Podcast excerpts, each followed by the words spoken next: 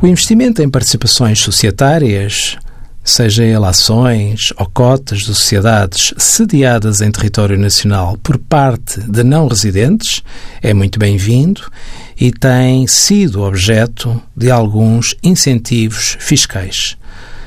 Ficam isentas de IRS ou IRC as mais-valias realizadas com a venda de partes sociais, outros valores mobiliários, que sejam títulos cotados em bolsa por entidades ou pessoas singulares que não tenham domicílio em território português e aí não possuam estabelecimento estável, ao qual as mesmas sejam imputáveis.